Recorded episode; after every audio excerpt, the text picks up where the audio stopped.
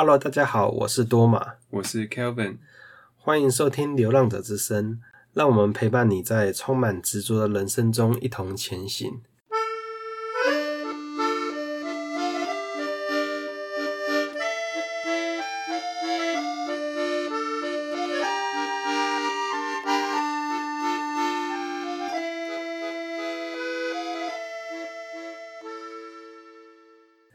我们这集呢，邀请到了我弟弟弟 Kelvin 一起来录制节目。那 Kelvin 他之前是在澎湖工作，所以之前都没有机会。那最近过年了，他才有机会回来跟我们一起录制节目这样子。嗯，那 Kelvin 要不要跟听众介绍介绍一下自己？Hello，大家好，我是 Kelvin。我从去年的七月开始就在澎湖工作，那现在已经满半年了。那这次很高兴在过年能够回来跟多玛一起录制这个节目。那其实，在很多人见到我们兄弟俩的时候，都会讲说，他们会觉得我们是很特别的基督徒，就是很非典型的基督徒啦。像是我们以前会做什么样的事情呢？像是 Kelvin，你之前会做什么样的事情？哦，呃，你说别人看看说我们是一个特别的基督徒，感觉好像有点自视甚高嘛，对不对？嗯，对。但是我觉得那个特别在讲的话是，应该是说。非典型了，对不对？嗯、就是或者是说比较比较自嘲，就是说比较 奇怪的基督徒。嗯哼，对。那之前我会做的话，我想想看，在以前国中的时候吧。我在看圣经的时候，边听大悲咒边看圣经。嗯哼，对，哇，这这个 这不是典型基督徒会做的事情。嗯，那我们在高中、大学的时候，也常常去很多庙宇去拍照嘛。对啊，我觉得，然后拍到后来都被很多人骂这样子。就是庙其实蛮美的，我蛮喜欢去庙里面看的。对，那这个好像也不是典型基督徒会做的事情。嗯，对。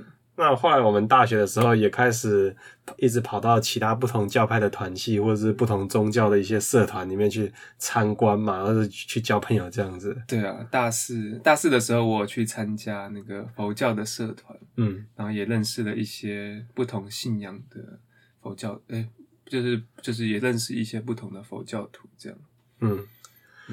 那既然会说我们是一个很奇怪的基督徒，那你觉得人们一般于对于所谓的典型或正常的基督徒是什么样的想象啊？哦，这个吗？如果从如果我是一个非基督徒，那我去问说，诶、嗯、基督徒都在做什么啊？那这样的话，我想最表面上的，我们从最表面的形式来看的话，可能就是会读经，会饭前祈祷。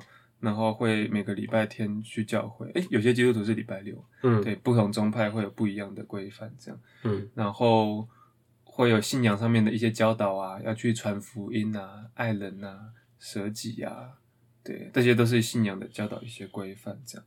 好像就是一个典型基督徒哦，还有可能不不能去拜偶像啊，不能去庙里面。对于其他宗教有一些不能有婚前性行为嘛？对对对，然后有些可能比较保守的，就是反同啊，或者是有一些其他的教义的教导这样子。嗯，那所以呢，今天我们这这两个非典型的基督徒，我们就要来开箱基督徒的生活。那我觉得很有趣的一件事情是。很多的非基督徒跟基督徒相处之后，第一个的感觉就是觉得很尴尬嘛。再来是就觉得说好像有点做作，然后会觉得说有点奇怪这样子。你你觉得像是你有些同哪些同学有跟你这样反应过呢？直接讲到尴尬吗？这会不会有点太负面？当然也是会有好的啦。对，就是也会有跟基督徒有好的相处，比方说在个性上也许比较健谈啊，或者比较活泼。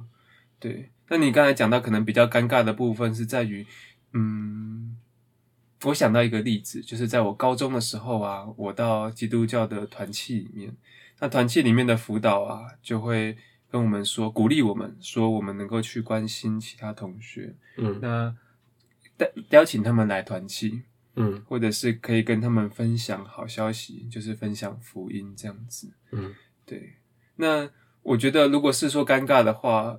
可能就是那些学同学，我如果我在跟他分享的时候，他如果意愿没有很高的话，那他可能就很尴尬的说：“嗯，好，我放学可能有事情，或者是怎么样。”对，或者是他还没有就是想好说哦，或者他去了去了团契，就会发现说：“哦，原来这个是基督教的哦。”我就我只是想要来看看，但是但是谢了，我不需要，就是我有自己的信仰，或者我觉得我还好，我对这个没什么兴趣。嗯，对，可能是在这方面的尴尬吧，对不对？那因为我们这今天的这个题目叫做基督徒的法则嘛，嗯，那法值这个词，我是在前不久跟一位佛教徒对谈的过程当中，呃，我突然听到的一个词，那他讲说就是。他们佛教徒在传教或行事为人的过程当中，一开始会有那个佛法的教导，是。但是后来，如果你生活当中太执着，什么事情都一定要用佛法去度量的时候，这本身也会成为一种执着。哦，是这个意思。对，那他就有形容说，他觉得佛法像是一艘船。它是要渡人到彼岸去的，嗯，所以你在渡过去之后，其实你就不需要这艘船了。是。那如果你什么事情都凡事太计较佛法的精确性或正确性的话，那这样子其实你反而像是你在河上面一直抓着这条船，嗯，那其实这样子是也是没办法渡到彼岸去的。是。所以这个词就让我觉得很精妙，我觉得可以用来形容很多基督徒的给人的一种感觉，就是有一种。对于福音或信仰的一种执着，那这种执着呢，在基督徒看来是一件好事，嗯，但是我觉得在从外面的人看起来，其实是一件有点该怎么说，有点奇怪的事情。的确，那我觉得我们刚才在讲的啊，都是一些例子嘛，对不对？嗯，一些信仰当中的元素。那如果要讲到核心，就是到底基督徒的法则是什么呢？我觉得那个核心就是在于信仰本身。或者是我们用比较专有的名词，就是信仰的叙事。因为这一套信仰的叙事跟你说，你们要去使万民做我的门徒，要去传福音，要领人信主，要受洗这样子。所以在这套关怀底下，或者是信仰当中说，你们要彼此相爱，嗯，爱你们的邻舍，就是爱你们身旁的人，如同你们的弟兄一样，嗯。那这些都会规范着基督徒的生活。所以我觉得最重要的那个执着就是。我身为一个基督徒，我就应该活在信仰的叙事当中。信仰教导我做什么，信仰的价值观是什么，那我的价值观就应该要符合那个信仰的价值观。嗯、那就衍生出刚才我们讲的上教会啊、祈祷啊、关心别人啊、去团契啊这样子。嗯，对。我觉得一个价值观衍生出相关的行为，这本身并不是一件坏事啦。毕竟在一个多元主义的世界当中，本来我们就可以拥有自己的世界观，跟因此。引发我们不同的行为准则嘛？嗯，的确。那我觉得在这当中，嗯，我比较在意的一点是在于说，就是但是基督徒在做很多不同的事情的时候，似乎都容易太简单的去。套路他们信仰的世界观，例如说，以至于很多事情可能好像会显得有点目的性，嗯嗯，像是在关心别人的时候，哦，或者为什么要刻意去关心你不认识的人？因为想要传福音啊，或者想跟他们分享好消息，嗯，或者是所谓的参加一些服务性的活动，然后要到偏乡的小学去服务啊，出服务队啊，或者是要到医院里面去探病病童等等之类，圣诞节去报家宴之类的。就是这些行为，我有时候会觉得有点不太自然，是因为这些行为好像都充满了一些目的性的前提，嗯，以至于譬如说你在一个教会里面去出服务队到偏乡里面去服务的时候，嗯，你在给小朋友办活动的时候，你没有跟他讲到耶稣，你没有带他做到祷告，好像你这个活动的白办了一样，就没意义了的感觉。对，就觉得说好像一定就是要讲到耶稣，一定要就是要提到福音。这这这些活动或者这些行为才有意义，这样子没错。或者是有些人会觉得，也有些人也会认同说，哎，不应不应该这么浅薄。但是它其实也会蕴含着说，哎，我纵使我表面上不讲耶稣，不讲福音，但是在更深层的我价值观上面什么，我觉得在更深层的动机上面，还是会期待说，我的行为是能够换来一些。福音的果效的，对，的确是这样子。嗯，那我觉得这就会让我联想到以前我在教会的时候，有一个姐妹，她曾经有分享过，她说她每当礼拜天教会礼拜结束之后。他就要，他就会像是打游戏一样去搜寻各个需要关心的人，然后他去关心一个人，他就觉得，哎、欸，他自己好像得到游戏的一个点数，然后得到几个金币，然后得到几个星星一样，他就很有觉得很有很有很有成就感。嗯，然后他用这样的方式来鼓励我们说，就是不要害怕去关心别人。人对，对，那我觉得这比喻当然本身也不是一件好，呃，也不是一件坏事。嗯，那只不过这就。让我联想到，就是到底什么是所谓的意识形态？嗯，我觉得所谓的意识形态的意思就是说，你在很多行为的当中，你对于行为本身所产生的一些效果或行为本身的意义比较没有那么在乎，嗯，而是你在乎那个行为能不能被贴上你所要的标签。哦，那像是我们在平常生活当中，我们会怎样子去说别人有意识形态？可能就像是。同样的进口，譬如说像同样的反核，或者是同样的进口牛肉或猪肉，提到什么？那那这样子的话，只要是自己支支持的政党提的这个政策，你就支持。啊，对对对对对。那你其实并不在乎你的政策本身到底是。我这个很贴近社会事实，到底是不是嘛？那这其实就是一种意识形态。对，没错。那我觉得基督徒常会有的意识形态，也是这种，只不过它是宗教标签。我知道他会习惯贴上，比方说像是这个诗，呃，诗歌嘛，诗歌的内容就是你只要有耶稣或者有恩典。或者是赞美，那就是诗歌。那好像就是里面没有这些标签的话，好像就不是诗歌了，嗯、对不对？这个是一个例子嘛？对，其实这是一个例子。嗯、但我觉得延伸到之前那个电文的例子，就会让我想到，我觉得当人有一个意识形态活在这个世界上的时候，就很像是在打电玩一样。嗯，那之前有一个很有名的小游戏叫做 Undertale，你知道吗？不知道。那这个 Undertale 它很很有趣的。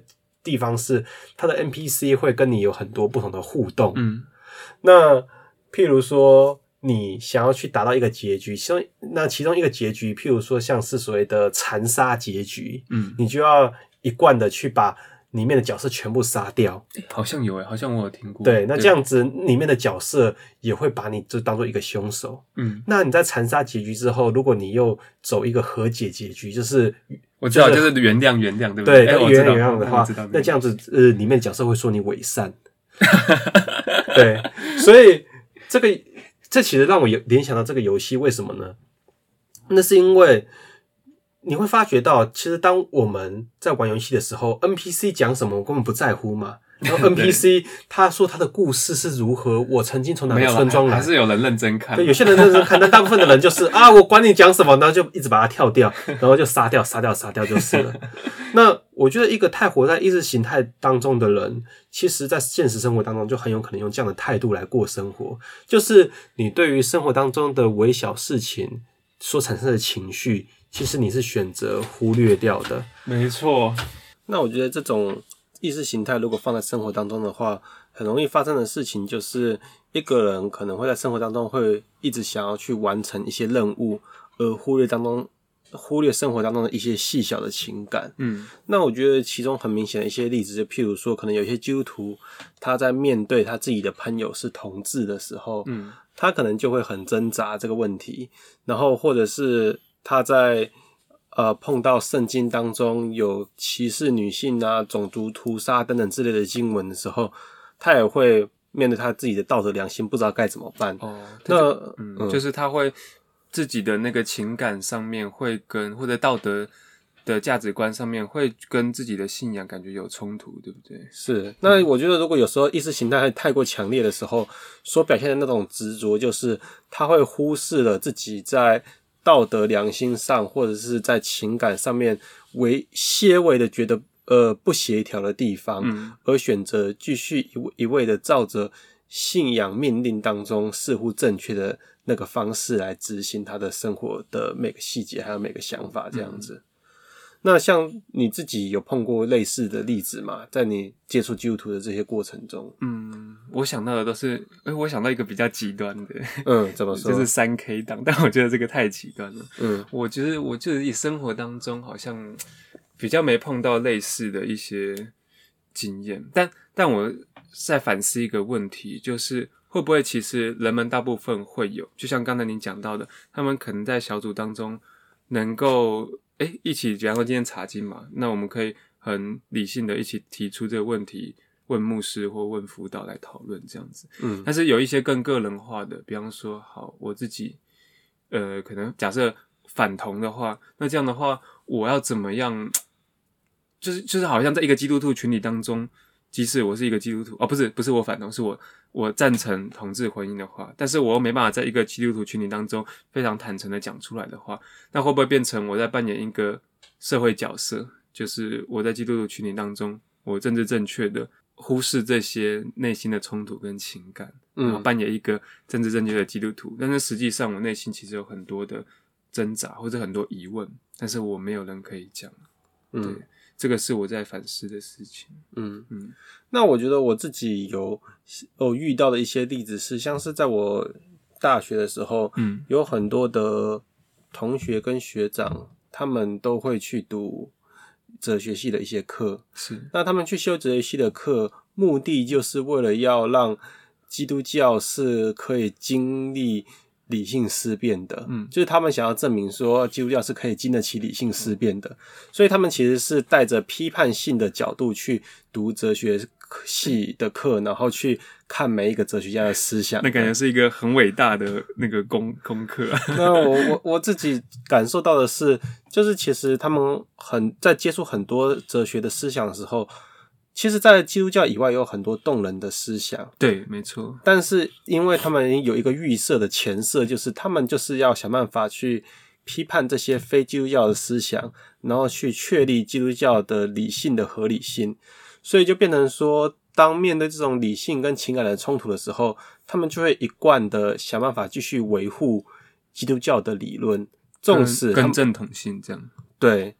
这是其中一个我有想到的例子。哦，那另外一个我有接触到的例子，也是当我的一些呃同学，他们是在去呃跑社会工作的现场，或者是去跑一些文化田野调查的现场的时候，就会发觉到有一些嗯其他信仰或其他宗教的东西，跟这个社会还有文化是紧密融合在一起的。对，没错。所以这时候他们就会分裂成两个人格，就是在戏上的时候，他不想要让自己变成一个。好像很排他性的那种人，但是在教会当中，他好像又会想要表现出，就是他只有唯独基督教的信仰跟文化是比较纯洁的那种感觉，所以就变成就是就社会角色的扮演了嘛，对不对？把它分成这两种，这样。对，嗯，我觉得这些问题都在于说，他们已经很习惯了把基督教的呃思想。不经咀嚼、不经反省的，就直接把它当做是一个正统，或者是即使反省了，也不敢去质疑基督教的正统，或者是咀嚼了，他们也用内在的一种合理的，就是基督教能够接受那种逻辑来去咀嚼，所以得出来的结论怎么样都是能够证明基督教的正统性，这样。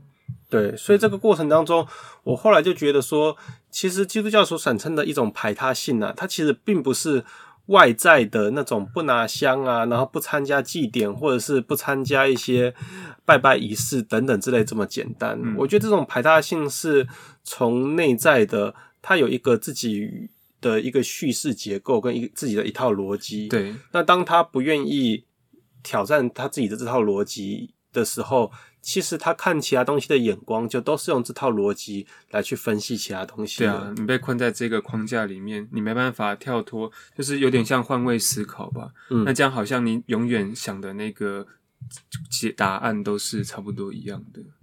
对，对。所以我自己在读，我后来自己在读很多基督教神学的书的时候，我都觉得啊，该怎么说？呃，神学上有很多不同的人都在努力很多事情啦。有些人去探讨一些西洋的哲学文化，有些人去探讨中国的古籍，有些人去探讨台湾的传统文化，但是得到的结论都跟圣经里面都都差不多。嗯，那我自己觉得说，哇，你花这么多时间探讨，然后最后你得到的结论跟其实跟你的一一开始的出发点其实是差不多的。对啊，等于说结论已经先定了，就是那个什么箭先射了再画靶的感觉嘛。嗯，我觉得。谈到这里呢，其实我们就需要来跟观众讨论说，那我们自己是怎么样子变成就是非非典型，非典型的基督徒的这样子？嗯、那我觉得这其实是跟我们自己的信仰历程有关嘛。对，没错。我自己回想的过程当中，我发觉，因为我们自己的信仰历程感觉起来走得很坎坷，也以至于我们就不容易会把。基督教所认为的正统信仰或正统神学的意识形态，一定会认为说它是理所当然、不可动摇的这样子，并不是。对，好，那 Kelvin，你要不要先分享一下你自己的信仰历程呢？好，呃，我的话，我主要从情感方面的来分享好了，因为我觉得这部分在我以前，尤其在国高中的时候，可能就是那个少年人嘛，对于情感有特别的一种怎么讲，年少多愁嘛的感觉。嗯、对，那那时候我觉得，尤其在宗教跟文学上面，会特别容易接触到一些呃多愁善善感的部分，就是我可能看到一段话，或是听到一个。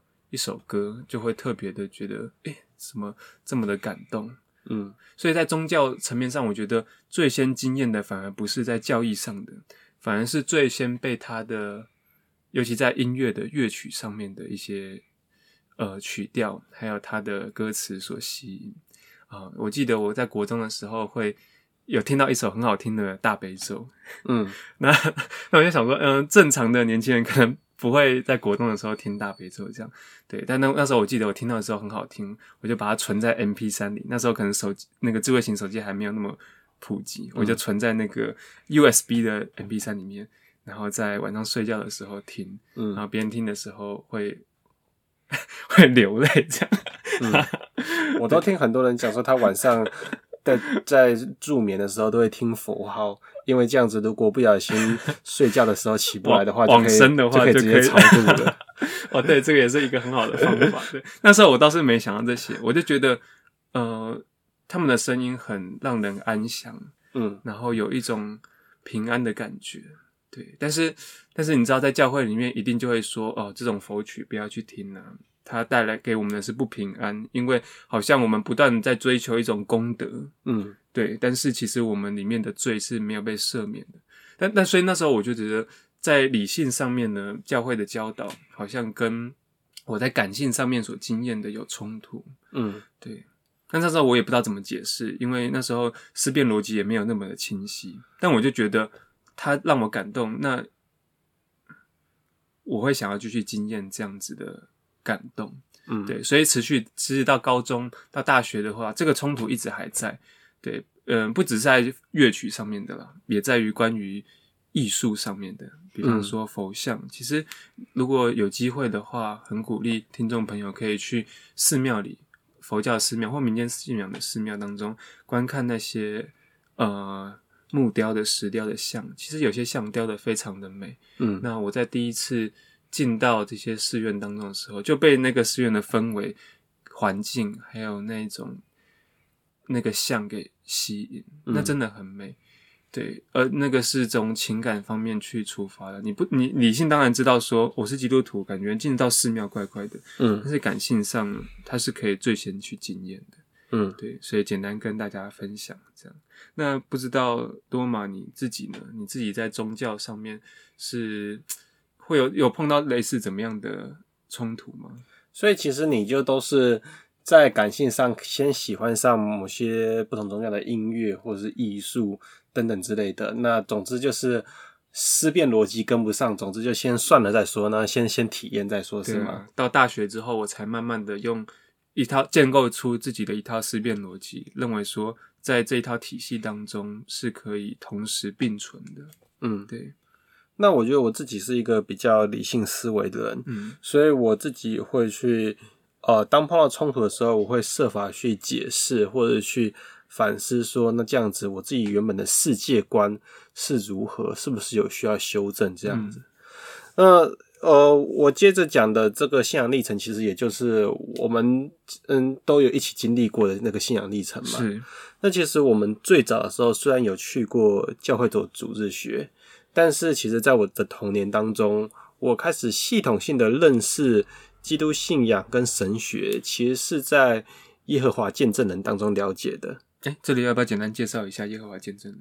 嗯，那耶和华见证人呢，他其实是美国十九世纪的时候的一个读经运动所产生的一个独立的教派。嗯，那这种独立教派，呃，因为是反对三位一体的，嗯，所以在呃，基督教的主流当中，普遍被认为是异端。嗯，但但我们现在观点好像连异端都不会太排斥，就 只是讲说它是非非主流的，对非典对会非典型的教派。嗯，那因为当时我总之我是有同学的妈妈在在那里做传教士，然后他就邀我去参邀我们家的人去参加他们的一些读读书会跟查经班嘛。嗯，那我自己在查的过程当中，我就觉得，哎、欸，他们的那很多东西很系统性来说明一个完整的世界观，嗯、那我就觉得就很说服 我。我记得那时候你都很认真的在听跟查这样，嗯、然后我都在旁边玩猫，嗯，因为他们家有养猫。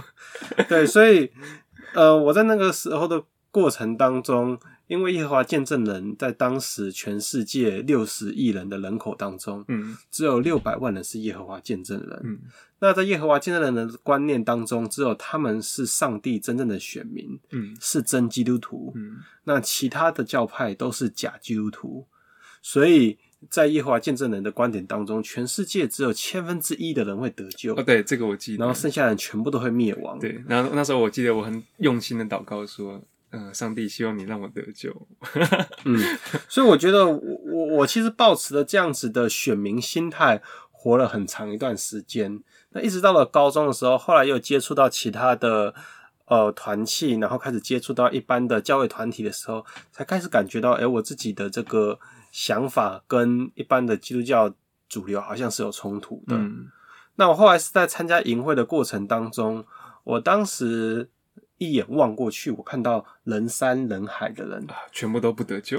对，那个时候我就在问上帝说：“ 哎，上帝啊，这么多人都在求问你的名。”难道这些难道这些人全部都不得救吗？嗯，难道只有我是对的，他们全部都是错的吗？嗯，结果是会不会只有你错？会不会刚好相反？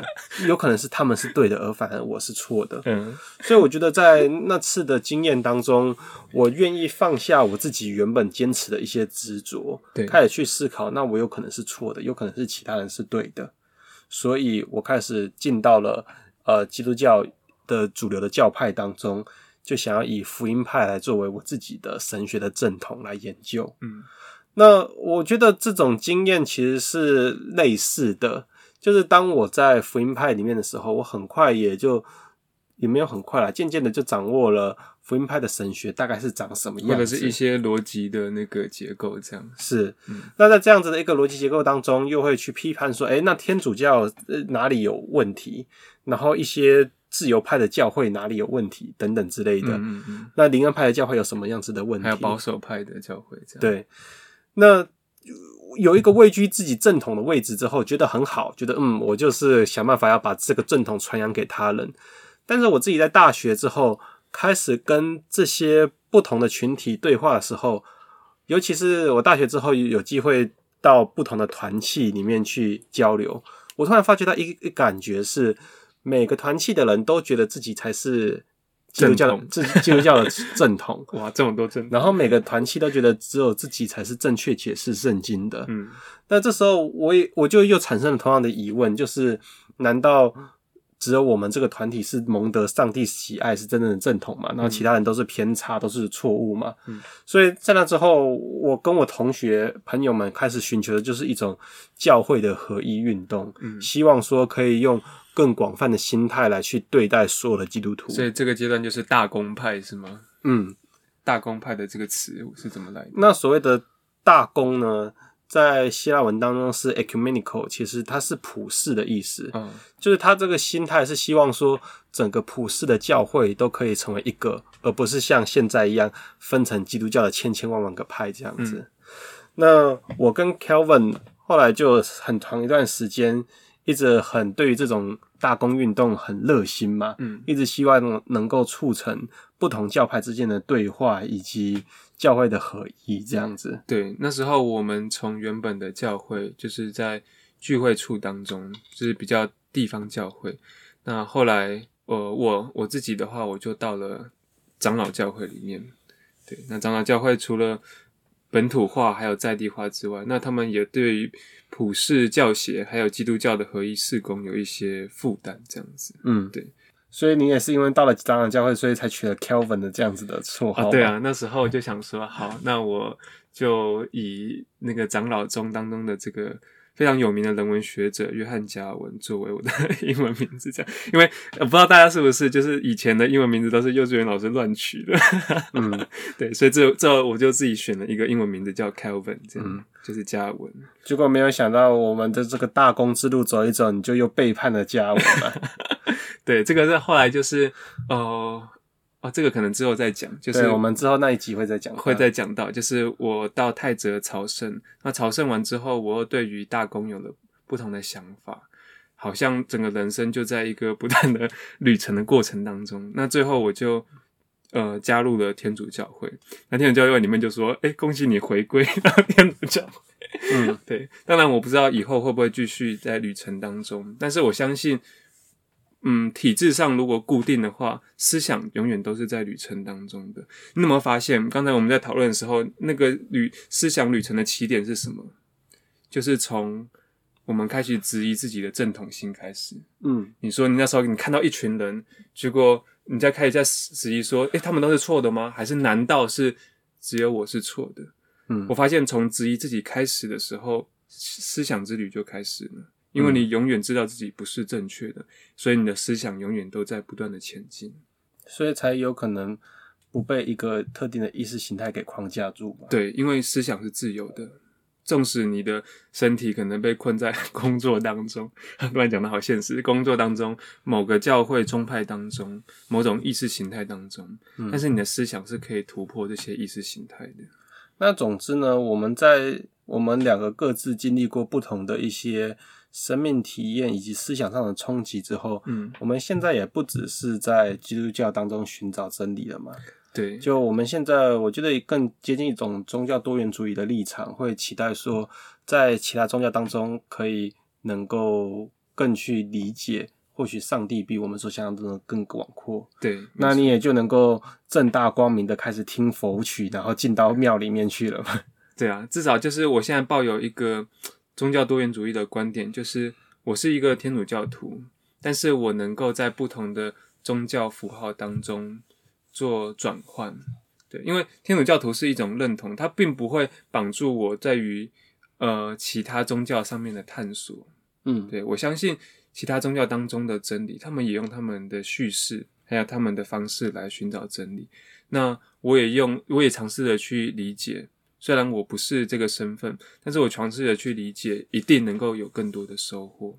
那你觉得你在经历过基督教很多不同的教派之后，为什么最后你是选择天主教作为你的身份呢？是天主教本身在和其他宗教的宽容度上面比较有一个弹性吗？嗯，也不一定呢，要看，因为有些教会天主教那么大嘛，很多教会其实也蛮保守的。嗯，那有些教会当然跟你讲的一样，比较开放一些，有比较多的宗教对谈。那我自己觉得可能跟个性跟生活方式有关吧。那所以我觉得，即使我的朋友可能有些都在福音派当中，然后有些在那个长老教会当中，我也觉得每个人可以慢慢的借由探索自我来找到自己适合的体质跟生活方式。我并不认为所有人，全世界的人都适合加入天主教，因为我们传福音不是都习惯说我们要使万民做。我们的宗徒嘛，就是门徒，就是要去传福音。嗯、好像每个人都一定要成为基督徒，世界才会变得完美。但但我不这么认为，我认为它就是一种生活方式，或者是一种文文化，一种民族性。对，所以天主教选择天主教徒，可能就是因为我觉得我自己比较适合，包括他在修道生活上面的，或者是教会团体生活上面的，或者跟你讲的，在于国际上或者与其他宗宗教交流上面的。我觉得很吸引我，因此我选择天主教。嗯，对。而我后来也感觉到，其实也不一定都一定要在一个体制的宗教当中才能够寻找真理嘛。嗯，很多人就是在一个路途上，或者是他就是个人性的寻找，他并没有要特别加入哪一个团体。对，或者他没有特定的信仰的背景，那其实也都是一个可以寻找生命意义的这个过程嘛。对。那其实这也会让我去想到说。其实我后来会感受到，很多宗教的符号，它其实是指向我们的一般生活的。怎么说呢？就像是不知道听众们熟不熟悉基督教的圣餐？基督教的圣餐其实是在重现耶稣基督在被卖的那一天的晚餐，所以他就会重复耶稣基督讲的话，会讲说：呃，主在被卖的那一夜，拿起饼来，然后注谢了就拨开，说：这是我的身体，是为你们舍的。你们当如此行，为的是纪念我。嗯，然后饭后又拿起杯来说：“这杯是我所立为立新约所流的血，你们也当如此行，为的是纪念我。嗯，所以他其实用用了一个很世俗的东西，吃饭喝酒这件事情，然后来指涉出那个耶稣基督的肉跟血。嗯，但是我们很长一段时间在宗教史当中。我们都把焦点聚焦在耶稣基督的肉跟血了。我们强调的是那个神性的符号，但是其实或许后来应该反过来的是，宗教符号的神圣性正是奠基在一般的世俗生活当中。嗯，就若没有一般的生活，若没有一般的吃饭宴饮的快乐场景，那这样子圣餐其实是会失去它的意义的。我记得在早期基督教当中，圣餐跟爱宴是。没有分开的，嗯，圣餐就是爱宴，爱宴就是圣餐，对对，对，嗯，所以，哦，我我觉得这可以做很多延伸，就是宗教当中的神圣符号，其实它指向神圣，它也指向说我们日常生活当中的生活就都有神圣的本质，是，所以一个圣像、一个佛像是神圣的，但是你生活当中看到的任何一个风景。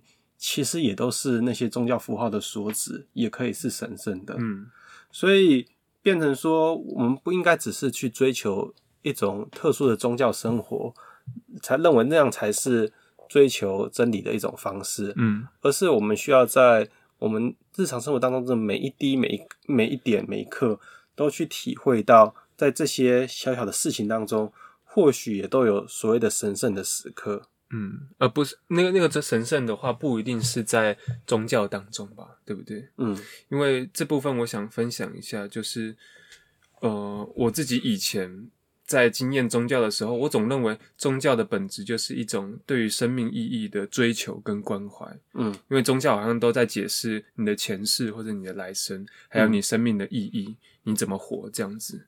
它会赋予你生命一种意义，让你的生活有了一个指引。嗯，对，所以我以前都觉得说，嗯、呃，哲学好像也在探讨，但是哲学最终指向好像都是那个不可见的那一位，可能是神或者是真理。嗯，那感觉宗教就是高于哲学的。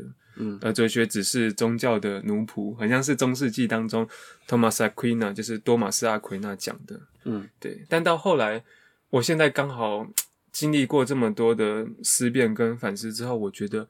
好像刚好相反呢，就是人们好像也在不断的探问生命的意义跟真理，但是宗教世界有一种体制跟可见的形式来去探求这个真理，而在更那之上，你刚才讲的，有些人在体制外寻寻找真理嘛，对不对？嗯，好像就是一些在历史当中就是非常热爱生命的一些哲学家。如果你们有机会去看到一些哲学家的自传或者是他们写的著作。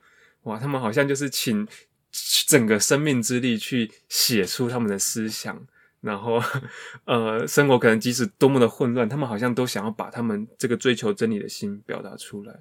不过也有一些哲学家是很变态的啊，当然了，也是。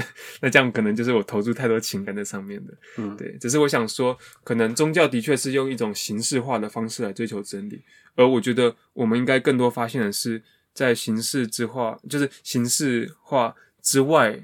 也有追求真理的方式，嗯，而有可能是哲学，而那个方式其实囊括了更多，而宗教其实只是其中一种对于生命意义的关怀而已。所以我觉得最最后呢，嗯，在这一集当中，其实想要想要讨论的就是说，我们其实，在追求真理的这个路程当中，需要更懂得如何去做一个人，我觉得是最基本的一个出发点。嗯，那。我觉得各个不同系统或价值观的符号也是可以转换的。这种符号的置换，在学习几次之后，就会发觉到，哎，其实会用的很熟悉。嗯，就像是我们之前的呃历程一样。嗯，我们这个在这个团体当中，发觉到每个人用某种方式去追求真理或追求上帝，但是你在另外一个团体当中，一个被他们批评的团体当中，你会发觉到他们可能用不同的词汇。不同的方式、不同的言语来去表达他们的追求，对，但是他们的生命热情却是类似的，对，所以其实这个符号是可以替换掉的，可以把佛教换成基督教，可以换成伊斯兰教，可以换成其他的信仰，或是对生活的热爱，但是那种对生命热情的本质，或许是相同的。对啊，所以我在想，下次如果我们参与在不同的宗教团体当中的时候呢，或许我们眼光可以从原本看见这些宗教的符号跟意义，因为我们好像以前都关注叫什么是恩典，什么是神，什么是三位一体，我们好像都在这些符号的探讨跟意义当中，我们可以把这个眼光从符号意义转向人。对于人的关怀，我才想，那个或许才是宗教真正的本质吧，对不对？嗯，最后，我想用一句话作为结论，嗯，就是在我在上社会学的课的时候，老师有讲过一句话，他说：“我们即使是作为一位女性主义者，也要知道，我们是先做人，再做男人，或是先做一位人，再做女人。”嗯，所以我们要知道的是，我们共同的本质是我们作为一位人，所以。今天其他的体系或价值观也是一样的。我们其实是要先做一位人，再做一位基督徒，或是先做一位人，再做一位佛教徒，或是先做一个人，在做一位民进党党员。就是不要把你其他的身份凌驾于你作为人的这个基本的事实上面。那这样可以说这样说吗？就是我们的关怀是奠基在人本主义底下的。嗯。对，是我们都是以人的关怀为出发点的。虽然这样讲到最后，好像结论有点抽象哈，就是人这个感觉是很大的议题。但我觉得这个的确可以慢慢体会，而且我们自己身为人，我们也在不断的探求，或者是认识自我，或者认识他人。嗯，好，那很感谢大家听我们今天的分享。嗯，那接着就祝所有人就新年快乐，万事如意，拜拜，拜拜。Oh, misbeliever, my pretty sleeper, your twisted mind is like snow on the road. Your shaking shoulders prove that it's colder inside your head than the winter of death. I will